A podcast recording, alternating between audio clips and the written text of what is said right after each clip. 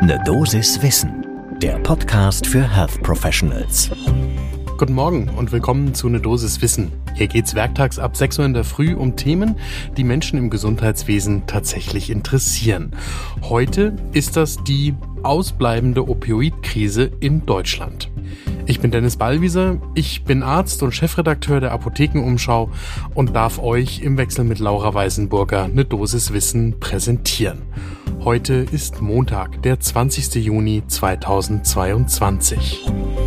Ein Podcast von gesundheithören.de und Apothekenumschau Pro. Seit Jahren wird vor allem in den Vereinigten Staaten von Amerika über die sogenannte Opioidkrise diskutiert, berichtet und in schwärzesten Bildern gezeichnet, was dort tatsächlich Dramatisches passiert. Es geht in den USA um den flächendeckenden Missbrauch von stark wirksamen Opioiden, die dort tatsächlich viel zu leichtfertig verschrieben worden sind, teilweise noch verschrieben werden und wo klar geworden ist, dass da auch erhebliche Interessen bestimmter pharmazeutischer Unternehmen dahinter standen, dass möglichst vielen Menschen auch mit leichten und mittelgradigen Schmerzen möglichst freizügig Opioide verschrieben werden. Vor dieser Diskussion, vor diesem Hintergrund haben WissenschaftlerInnen um den Ende Mai verstorbenen Gerd Gläske von der Universität Bremen, der dort als Gesundheitswissenschaftler und Apotheker ja wirklich teilweise fulminant wissenschaftliche Daten untersucht hat, also, Kolleginnen und Kollegen um Gerd Gläske haben vor diesem Hintergrund in Deutschland untersucht, ob es Hinweise geben könnte, dass wir auch in Deutschland in irgendeiner Form eine Opioidkrise haben könnten. Das lohnt definitiv einen genauen Blick zum ersten Kaffee des Tages. Gerd Gläske und seine Kolleginnen und Kollegen haben Daten der Handelskrankenkasse, der sogenannten HKK, untersucht von 2018, 1. Januar bis 2020, 31. Dezember, also über drei volle Kalenderjahre. Und zwar bei Versicherten, die bei dieser Handelskrankenkasse mindestens 15 Jahre alt gewesen sind. Das ergibt in der Summe knapp 600.000 Krankenversicherte und von denen haben knapp 5000 starke Opioidanalgetika, also der WHO Stufe 3, verschrieben bekommen. Das ist nicht sonderlich viel, das ist nicht mal ein Prozent, aber da lohnt sich natürlich nochmal ein genauerer Blick ins Detail.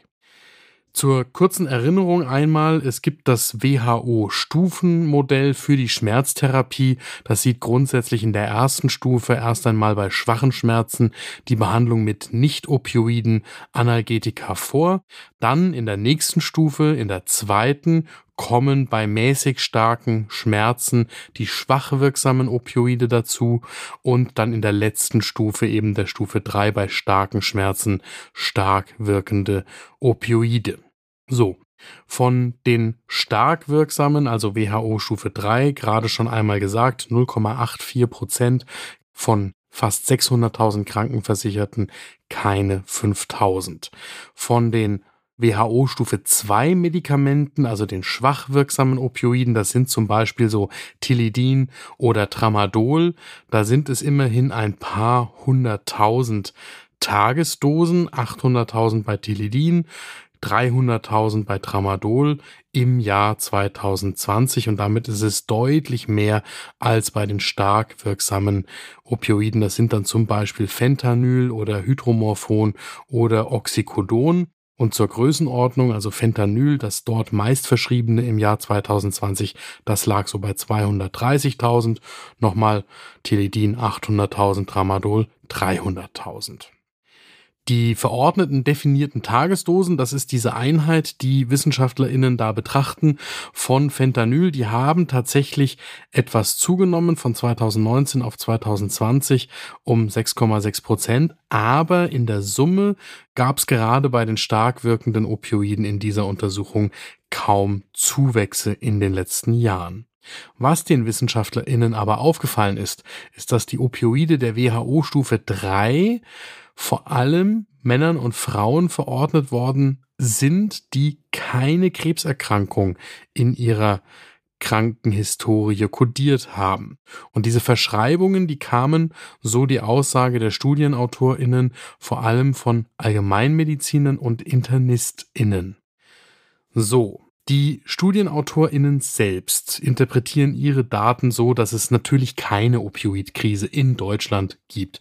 Ganz ehrlich, das hätten wir auch nicht aus wissenschaftlichen Daten zuerst erfahren, sondern aus hilfeschreiender Berichterstattung von allgemeinen Nachrichtenmedien so wie in den Vereinigten Staaten von Amerika auch. Was aber aufgefallen ist, ist, dass gerade zum Beispiel beim Fentanyl offensichtlich schon die Hand etwas lockerer sitzt, das zu verschreiben, auch wenn es nach den Leitlinien eigentlich noch nicht geboten ist, weil noch nicht alle anderen therapeutischen Optionen einer speziellen Schmerztherapie ausgereizt sind. Also zum Beispiel auch der Einsatz vor allem von adjuvanten Analgetika, die nach wie vor leider bei vielen Kolleginnen und Kollegen in der Praxis, wenn sie nicht aus der speziellen Schmerztherapie kommen oder dort nicht eine Zusatzweiterbildung durchlaufen haben, weitgehend unbekannt zu sein scheinen.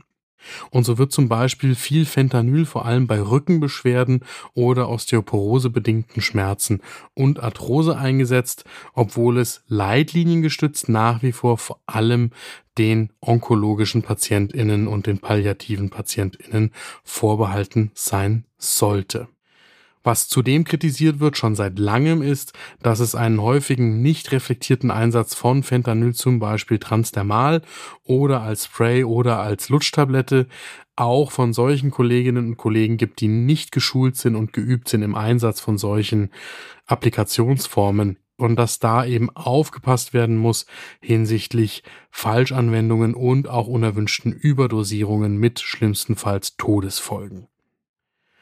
Das deckt sich übrigens mit Zahlen aus zum Beispiel dem Arzneiverordnungsreport von 2021. Da stecken ja die Zahlen der gesamten gesetzlichen Krankenversicherungen drin. Auch da nimmt die Zahl der Opioidanalgetika, die verordnet worden sind, seit 1996 kontinuierlich bis ins Jahr 2020 zu. Allerdings auch da in den letzten Jahren im Gegensatz zum Beispiel zu den Vereinigten Staaten keine Zunahme beim Verbrauch von Opioiden. Wir haben nachgefragt bei Annika Vignol, die ist wissenschaftliche Mitarbeiterin in der Abteilung für Allgemeinmedizin an der Universität Marburg und Mitautorin einer einschlägigen S3-Leitlinie. Annika Vignol sagt uns, dass die Versorgungsdaten aus diesem Opioidbericht und die Interpretation dieser Daten der HKK sehr solide erscheint. Und auch sie sagt, dass es eben diesen leicht zunehmenden Anstieg der Opioidverordnungen vor allem bei PatientInnen mit chronisch muskuloskeletalen Schmerzen gibt. Das beobachtet sie auch. Für sie steht da im Hintergrund häufig die Verzweiflung bei den Behandlungsteams und auch den betroffenen PatientInnen, dass vermeintlich alles ausprobiert worden sei und trotzdem die Schmerzen nicht in den Griff zu bekommen seien. Annika Vignol fordert vor allem, dass man breit darüber aufklären sollte, wie klein eigentlich die Wirkeffekte von Opioiden bei den muskuloskeletalen Schmerzen sind im Vergleich zu den Risiken und Nebenwirkungen dieser Therapeutika und dass das eben bei der gemeinsamen Entscheidungsfindung mit den Patientinnen und Patienten berücksichtigt werden sollte. Meine ganz persönliche Take-Home-Message als ehemals in der Anästhesie klinisch tätiger Kollege, ist, dass vor allem nach wie vor die Schmerztherapie häufig nicht von den Menschen gemacht wird, die dafür die Spezialistinnen und Spezialisten sind. Das sind AnästhesistInnen mit idealerweise der Zusatzweiterbildung spezielle Schmerztherapie. Und natürlich ist mir bewusst und bekannt, dass es das häufig nur in Zentren und ganz selten nur in der Niederlassung gibt, aber das ist eben ein Problem, an das strukturell herangegangen werden muss. Das Zweite, was mir auffällt, ist, dass nach wie vor das Wissen über das gesamte Spektrum des WHO-Stufenschemas fehlt, und zwar insbesondere das über die adjuvanten Medikamente in der Schmerztherapie und wie ich die richtig bei welchen Patientinnen und Patienten einsetze. Das heißt, wir haben eigentlich zwei Krisen. Das ist einerseits nach wie vor der schlecht versorgte Schmerz und das sind die schlecht eingesetzten Schmerzmittel. Was wir nicht haben in Deutschland, Gott sei Dank, ist eine Opioidkrise. Das war eine Dosis Wissen für heute. Die nächste Folge gibt's morgen ab 6 Uhr in der Früh, überall da, wo ihr Podcasts hört.